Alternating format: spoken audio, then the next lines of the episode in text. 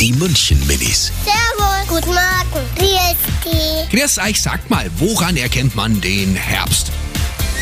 Äh, Ich glaube, wenn die ganzen Halbladel halt wieder so verfärbt werden, also alle andere Farbe kriegen. Äh, Und wenn es halt schon so ein bisschen kälter werden, wenn es halt öfters regnet und so. Weil die Blätter runterfallen und sie grau werden. Da wird es dann wieder kälter. Dann kommt Winter und es wird noch kälter. Weil so viel Wind ist. Und morgen ist es dann immer so neblig. Die München Minis. Jeden Morgen beim Wetterhuber und der Morgencrew um kurz vor halb sieben.